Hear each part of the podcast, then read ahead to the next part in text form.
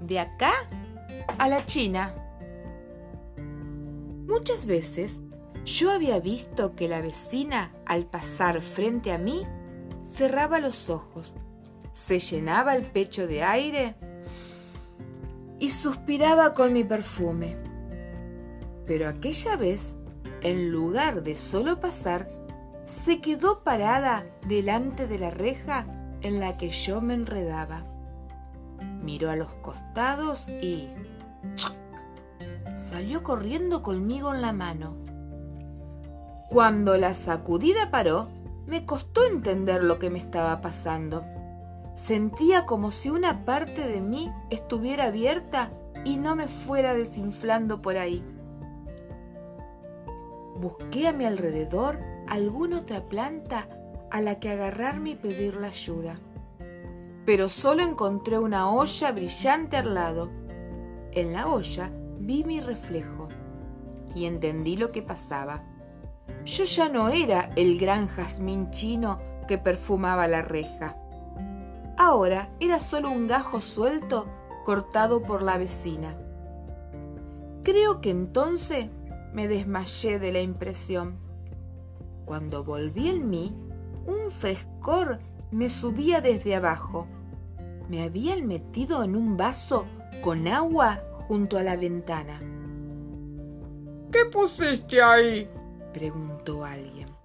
Un jazmín chino. Ah, ¿lo compraste en el mercadito de la esquina?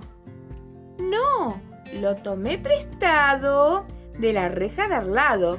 Es que amo su perfume y quiero que crezca en mi reja también. Ni lo sueñes. Así, en agua, se te va a pudrir enseguida. ¿Que ni lo sueñe?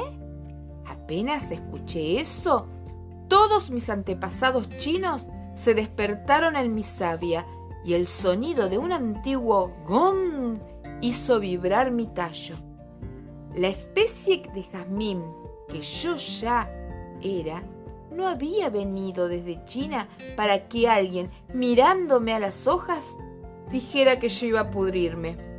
Si la vecina amaba mi perfume, yo se lo daría también a ella. Pronto volví a echar raíces en el agua, y cuando ya extrañaba la tierra con cada nervadura de mi ser, la vecina me acomodó en una maceta. Encima me echó una palada de abono que en dos patadas me empujó a crecer. No tardé en alcanzar con mis brazos tres hierros de las rejas entonces ya ni una avalancha de caracoles podía pararme.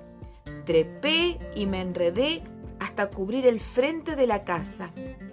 El gajo suelto que yo había sido se perdió entre las hojas y cuando volví a florecer mi perfume fue tan pero tan intenso que despertó a los vecinos de su siesta y seguramente más de un chino en China se paró de golpe, cerró los ojos, se llenó el pecho de aire y suspiró sin saber que lo hacía por mi perfume.